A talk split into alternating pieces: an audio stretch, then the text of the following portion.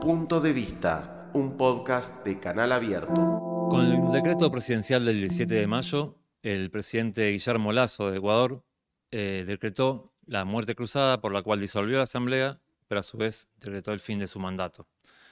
Eh, por seis meses gobierna por decreto, pero se han convocado elecciones para el próximo domingo 20 de agosto. Para analizar ese escenario electoral, estamos con Carolina Viola Reyes, docente, politóloga de la Pontificia Universidad Católica de Quito, de Ecuador, perdón. Hola Carolina, ¿cómo andas?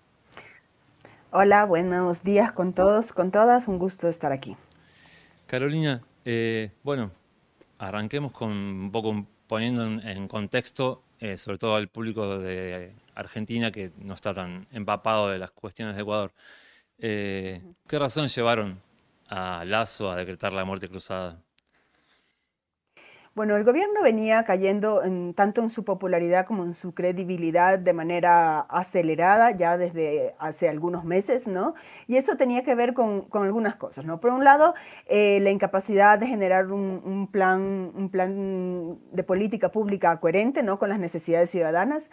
Por otro lado, la incapacidad de generar eh, apoyos dentro de la Asamblea Legislativa a fin de poder llevar adelante un proyecto político, ¿no? Que era profundamente cuestionado, ¿no? Y además, un problema también de capacidad de gestión pública grave, ¿no? O sea, fíjate que eh, al momento de la muerte cruzada mm, teníamos que casi todos los ministerios estaban con unos niveles de ejecución de presupuestos entre el 10, el 12% a mediados de año. O sea que, y eso lo que te está indicando es una incapacidad propia de, de, de ejecutar la política pública, ¿no? Entonces, habían problemas tanto en la capacidad de decisión como en la capacidad de ejecución y además, cuando se decidían cosas, muchas veces eran cosas que venían cuestionadas desde la población. Entonces, por ejemplo, una de las acciones que se hicieron fue una reforma tributaria que ha generado em, un descalabro en las finanzas de las clases medias, no tanto así que el mismo gobierno está rectificándolo ahorita, ¿no? Para tratar de, de alguna manera paliar el desastre, pero el desastre ya está hecho, ¿no? Entonces, em, vemos, veamos una serie de decisiones y una caída de la credibilidad impresionante. O sea, eh, algunas encuestas decían que alrededor del 83% de los ecuatorianos no confiaban en el presidente, ¿no? Entonces, esta situación eh, llevó a que Em, se demandara a la Asamblea Nacional que hiciera algo, ¿no? Entonces la Asamblea Nacional empezó un proceso de juicio político. Sin embargo, dentro de la Asamblea Nacional, em, los partidos políticos, si se pueden llamar de esa manera, em, no o sea, no hay un compromiso con la, con la población, ¿no? O sea, la población pedía eh, una destitución, sin embargo, el proceso se alargó, habían errores, llegaban los documentos mal escritos, y, eh, y esto le dio tiempo de alguna manera al gobierno para articular una respuesta, y la respuesta fue ya a, a, a días antes de que fuera destituido, porque ya los votos, ya, ya se habían conseguido los votos en la Asamblea, el presidente decidió adelantarse y utilizar un mecanismo que es perfectamente legal en la Constitución, que es el mecanismo de muerte cruzada. ¿no? El problema es que, claro, es un mecanismo para salir de crisis políticas, no para salir de su crisis personal, ¿no? que tenía que ver con eso. No, no hay, el país, no había una conmoción social en el país, lo que había era un rechazo al presidente de turno. ¿no? Y entonces, en ese momento, lo que, lo que, lo que se decidió hacer fue este, llamar a la muerte cruzada, que implicaba, por lo tanto, la destitución de la Asamblea y eh, la posibilidad para que el presidente gobierne por seis meses vía decreto, pero solo respecto a las leyes económicas urgentes. Y eso es muy importante, ¿no? No es que se pueda aprobar cualquier cosa en este contexto sin asamblea, sino solo leyes económicas urgentes que pasen además por la, por el, por el, este, por la aprobación de la Corte Constitucional. Entonces, ese fue el escenario, ¿no? Eh, que quedó después del decreto. Carolina, no hubo rechazo a, esto, o sea, no hubo, no hubo movilizaciones populares, o sea, medio que pacificó la situación el, el decreto de muerte cruzada. Mira, lo que pasa es que la situación de descrédito del gobierno también la tenía la Asamblea. Entonces, eh, y, justo porque, claro, eh, la Asamblea ha hecho un rol nefasto mm, y ha trabajado eh, a espaldas y en contra de los intereses del pueblo. Entonces, em, si, tú revisas, por ejemplo, los sondeos de opinión, tanto esos que, son, que se hacen a nivel regional como el Latirobarómetro o el Barómetro de las Américas, y también los sondeos de opinión pública nacionales, o sea, los niveles de aprobación de la Asamblea están por debajo del 2%, o sea, estaban por debajo del 2% en el momento de la, en el momento de la muerte cruzada. Entonces, en realidad, em, los ecuatorianos no querían saber nada ni del presidente, ni de la Asamblea, ni de ninguno de estos actores que de alguna manera han, este, han coparticipado en este proceso proceso que ha sido nefasto ¿no? para eh, las condiciones de vida de, las grandes mayorías en este país. ¿no? Entonces, claro, ante esa situación, si bien no, no había un respaldo al presidente, tampoco había un rechazo muy fuerte al hecho de que la Asamblea se fuera. ¿no? Sobre todo porque ahí em, hubo una movida estratégica y es que en el momento en el que, en el que se, em, se, se decreta la muerte cruzada, automáticamente eh, se llama a nuevas elecciones, porque él podía haber esperado unos meses para llamar a nuevas elecciones, pero claro, no hubiera, ahí sí no hubiera aguantado, ahí sí hubieran habido movilizaciones populares. Entonces lo que se hizo fue llamar inmediatamente elecciones y eso pone a todas las organizaciones sociales un poco a trabajar en el tema electoral y de alguna manera como que desvía ¿no? la atención y baja la tensión en las calles, ¿no? porque lo que se está esperando es dirimir el conflicto en, el, en la próxima contienda electoral. Bueno, ¿cuáles son este, en este escenario electoral para el próximo 20 de agosto, cuáles son las fuerzas en pugna y cuáles son las, principales fuerzas? Mira, tenemos ocho binomios em, que están eh, aspirando a la presidencia. De estos ocho binomios, es interesante señalar que la mayoría, eh, que la mayoría de estos candidatos no vienen de eh, recorridos dentro de los partidos políticos o dentro de las tiendas políticas que los están impulsando. Y eso no es una cosa menor, porque parte de los problemas que tenemos en este país es que los partidos, como bien te señalaba al principio, los partidos políticos no representan a nadie. Y no representan a nadie porque funcionan como vehículos electorales que se activan durante las elecciones, son, especies, son, son, son eh, tiendas de alquiler, ¿no? que vienen de alguna manera alquiladas por eh, candidatos que que tienen dinero para hacerlo, ¿no? Y que se usan básicamente para, eh, para poder aspirar a un cargo de elección pública. Claro, eso genera un problema porque, claro, cuando llegan estos, si estos candidatos llegan a la presidencia, no tienen ninguna base de apoyo para poder llevar adelante un proyecto político. Y en democracia, al menos en las democracias este, nuestras, tú tienes que tener el apoyo tanto del legislativo como del, o sea, el ejecutivo tiene que tener un apoyo en el legislativo para llevar adelante un proyecto político. a nadie socialmente, ¿no? No responden a nadie y, tampoco las tiendas políticas responden a nadie. Y además, para los electores es muy problemático, porque cuando tú dices, bueno, que yo, yo, yo, yo, me, yo me escribo a ciertos valores, ¿no? Entonces buscaría una tienda política que de alguna manera responda a mis valores. Pero el problema es que esas tiendas políticas no tienen ningún valor, son, son vehículos que se utilizan para las elecciones, ¿no? Con la excepción de, de yo qué sé, el Pachacuti, que además no está corriendo con candidato propio en estas elecciones, eh, pero tiende a elegir sus candidatos de las bases, aunque no todos, ¿no? porque por eso también tuvieron problemas en la Asamblea. Había muchos candidatos que no venían eh, de las bases y, claro, no respondían ni a la ideología, ni a los valores, ni al sentir de los votantes del Pachacuti. ¿no? Y, mm, por ejemplo, el Partido Social Cristiano, que es un partido que ha representado históricamente a las élites, principalmente exportadores de este país, actualmente está llevando a la presidencia un candidato que en, las, que en, las, que en la televisión dice que no tiene nada que ver con este partido político, ¿no? Entonces, claro, tú dices, no tienes nada que ver con el partido político y después, ¿quién te va a apoyar cuando tengas que llevar adelante una propuesta política? Porque no vas a decidir solo, en democracia no funciona así. Tienes que tener el consenso del órgano legislativo, ¿no? Y eso parece que se, les olvida un poquito a estos candidatos, porque claro, están subidos en el discurso político de rechazo a la política institucional que tiene que ver con todas estas cifras que yo te señalaba, ¿no? De, de la, la, la bajísima aceptación del presidente, la bajísima bajísima aceptación de la Asamblea y por lo tanto también la bajísima aceptación a los partidos políticos que nos proponen unas, unas listas de candidatos que son, eh, que son de pena, ¿no? que son para ponerse a llorar. Entonces, y son ellos los responsables de reclutar esos cuadros. ¿no? Entonces, claro, eso lleva a que en general la gente se sienta un rechazo por la política porque asocia la política al mal gobierno. ¿no? Y los candidatos, en vez de tratar de em, eh, saltar un poco esto, ¿no? porque eh, están, este, utilizan ese argumento también como, como vehículo para justificar además el hecho de que, eh, de que no responden a ninguna militancia, que no responden a ningún proceso social y que son en realidad la mayor parte llaneros solitarios que han decidido, ¿no? Eh, que han decidido que tienen, bueno, suficiente ego como para decidir que pueden gobernar el país y, eh, y están ahí, ¿no? Entonces, em, pero como te digo, no representan nada y no representan a nadie. Ahora, en términos de quiénes podrían estar aspirando, parecería ser pero con, este nivel de fragmentación vamos a tener una elección a dos vueltas, ¿no? Aunque todavía no está seguro nada, ¿no? Podría ser que, algún, que alguna tienda política despunte, tal vez la única que podría despuntar a ganar en primera vuelta sería la Revolución Ciudadana. Eh, pero que también lo tiene difícil. Entonces lo más probable es que veamos una segunda vuelta y en esa segunda vuelta seguramente eh, la Revolución Ciudadana entra, seguro, porque es quien tiene como el, la mayor eh, cantidad de voto duro, ¿no? Y, y, ahí el segundo lugar estaría como disputándose principalmente entre tres, entre tres candidatos, ¿no? Este Yacu Pérez, que en las elecciones anteriores llegó casi a la segunda vuelta bajo la tienda política del Pachacuti, pero que por disputas internas ya no es parte del Pachacuti y actualmente corre con una alianza de partidos de izquierda, si se podría decir así, que se llama Alianza Claro que se puede, ¿no? Pero que obviamente, una vez más, es un vehículo electoral, ¿ok? Eh, el, otro candidato que podría estar este, llegando a disputar ese segundo lugar es Otto Sonnenhosner, ¿no? Un candidato de, centro, centro-derecha, que corre con una alianza em, entre dos partidos que eh, en algún momento tuvieron alguna representación principalmente en los gobiernos locales, pero que han ido perdiendo eh, electorado de manera acelerada, que son este, Suma y Avanza, ¿no? dos partidos que se ubican en el centro más o menos. Em, y, em, y, el tercero que podría estar disputando esto, eh, dependiendo de cómo evolucione su voto, es el candidato del Partido Social Cristiano, que es Jan Topic, ¿no?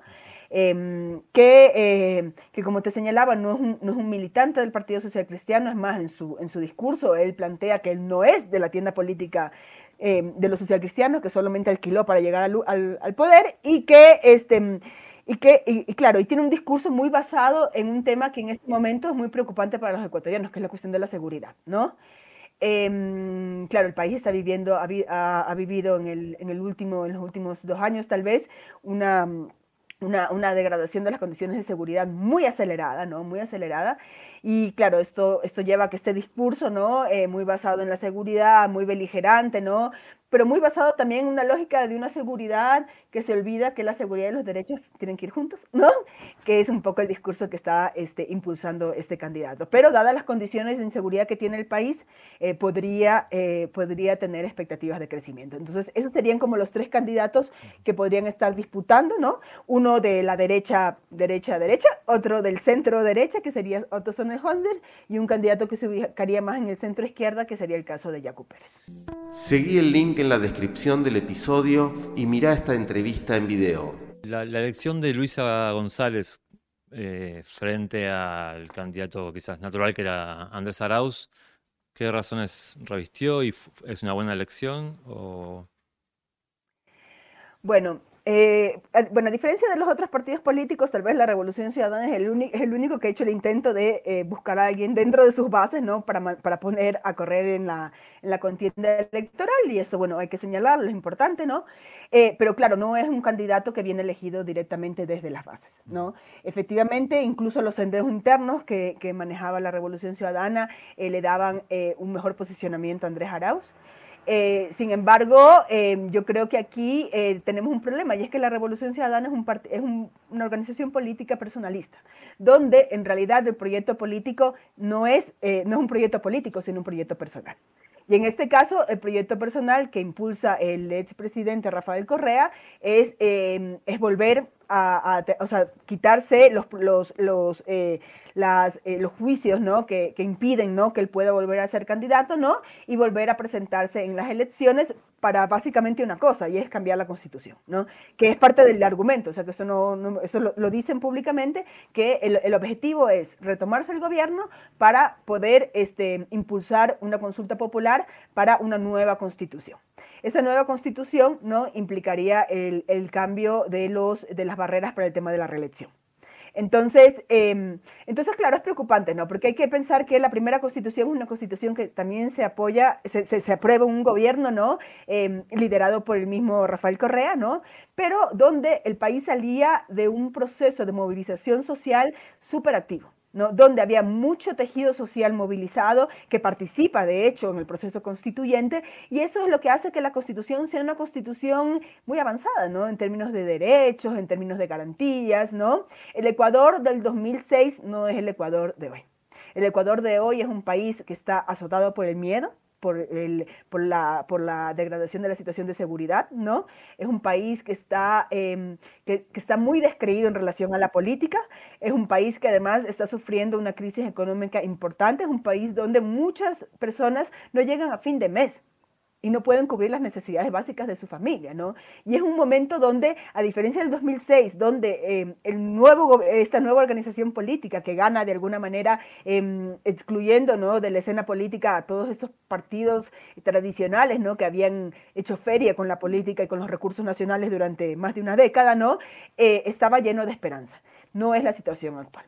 Entonces, lo que nosotros vamos a tener en este momento de, entrar en un nuevo proceso constituyente es una constitución regresiva en términos de derechos, una constitución eh, mucho más conservadora que la que teníamos, Y una constitución, además, donde eh, principios básicos, como el hecho de que la democracia se basa en una idea de alternancia, se eliminarían, ¿no? Porque uno de los objetivos principales de esa constitución es introducir el tema de la reelección. Y entonces, y yo creo que es una pena, ¿no? Porque de todos estos partidos políticos que están corriendo en estas elecciones, tal vez el único que tiene un proyecto político nacional más claro de izquierdas es la Revolución Ciudadana. Sin embargo, Em, justo por esa lógica personalista del partido, eh, este proyecto político sí se puede quedar detrás em, de un proyecto más personalista que tiene que ver con el tema de la reelección.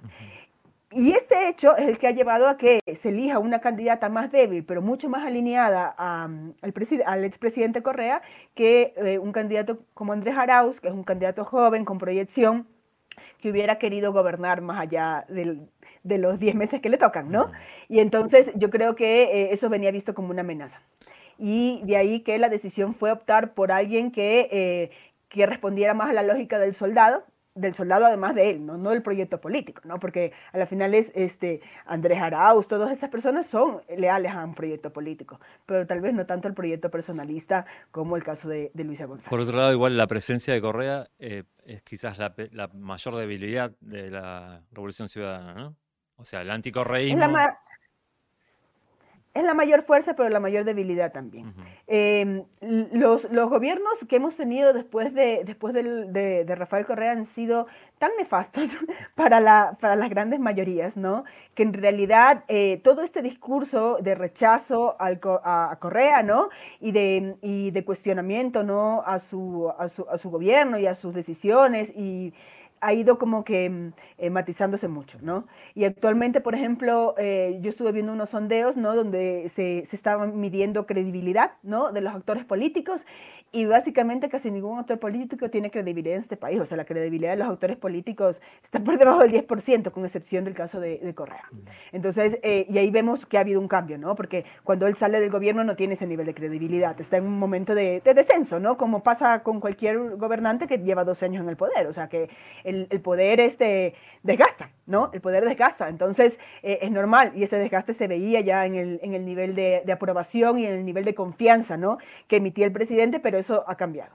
Entonces tú tienes actualmente eh, una situación donde eh, si Correa estuviera corriendo en estas elecciones, yo creo que ahí sí nos olvidamos de la segunda vuelta y, y, lo que tú tendrías sería este, una elección en primera vuelta este, de Rafael Correa como presidente. ¿no? Carolina, por último quería ver cómo juega el movimiento indígena, que es importante en Ecuador, cómo está parado en estas elecciones, si tiene algún favoritismo por algún candidato o no. Bueno, eh, entre, entre el movimiento indígena lo que probablemente sucederá, ¿no? Es que se dé un apoyo eh, por Yacu Pérez, ¿no? Sin embargo, eh, no es un candidato del Pachacútec. Y, la, y el hecho de que el Pachacútec no tenga un candidato no es una cosa menor y no es una cosa em, no es una cosa, mm, o sea, responde ¿no? a, una, a una crisis ¿no? Em, que fue muy fuerte eh, en la asamblea anterior. ¿no? O sea, el Pachacuti llegó a ser la segunda fuerza política de este país en las elecciones anteriores eh, y en las elecciones seccionales también, em, también mantiene un peso súper importante a nivel de, las, de los gobiernos subnacionales. Sin embargo, justo por esa lógica em, de los partidos políticos de seleccionar candidatos que no responden ni al partido, ni a las bases, ni a la ideología, ni a nada, lo que se tenía era una asamblea donde tú no sabías, o sea, tú no podías garantizar que Pachacuti votaba en función de las propuestas de que venían impulsadas desde la izquierda, ¿no? Y entonces, em, en temas claves como el tema del juicio político, por ejemplo, Pachacuti no tiene una, una postura unificada. Hay disputas al interno por, eh, porque gente dentro del Pachacuti, o sea, asambleístas del Pachacuti, decidieron eh, votar por el no. Y, esto se ha visto también en otras cuestiones fundamentales, como cuando se discutió la cuestión del aborto o cuando eh, se, se, hablaba de llamar, por ejemplo, a un juicio político en el momento del, del, paro nacional, ¿no? donde la situación era muy crítica, la gente se estaba muriendo en las calles. ¿no? Entonces, la, el, el, rol que ha cumplido el Pachacuti, ¿no? muchas veces incluso em, apoyando ¿no? Eh, a, quienes, este, a quienes están gobernando en contra del pueblo, ¿no? Eh, ha sido muy grave. Y eso ha llevado a una disputa interna al interno del Pachacuti, porque claro, el Pachacuti tiene esa particularidad de tener una relación muy íntima con la CONAIE, ¿no? Y entonces, em, ¿qué pesa más? ¿La lógica partidista de la burocracia del partido o la lógica de los movimientos sociales que están detrás de ese partido político, ¿no?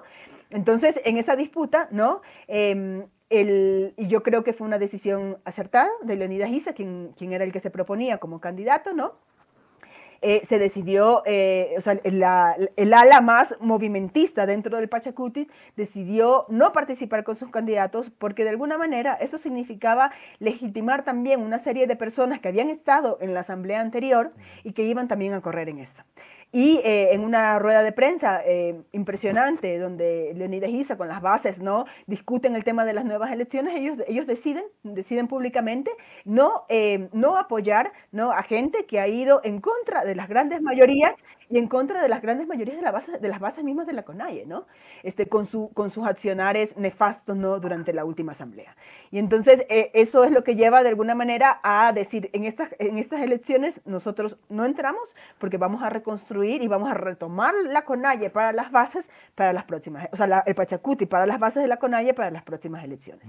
Entonces, eh, lo que estamos viendo ahí es el reflejo de ese proceso de disputa interna, ¿no? Que eh, tiene que ver también con el hecho de que el Pachacuti también ha jugado con las mismas reglas de los otros, ¿no? Utilizando el partido como un mecanismo para garantizarse lugares en la asamblea sin pensar después lo que va a suceder cuando se tienen que tomar las decisiones, ¿no? Tú no puedes tomar decisiones con gente que no respeta ni los valores ni los principios, ¿no? De esa organización política. Y eso es lo que ha sucedido. Una cortita y última para cerrar. Eh, ¿Tiene más credibilidad la CONAIE o Leónidas Issa que el resto de los políticos y candidatos?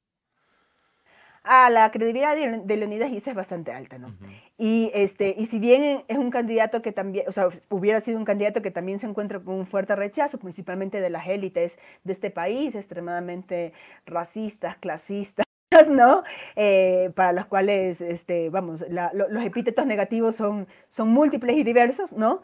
Eh, con, los que, con los que señalan a, Leonidas Isa.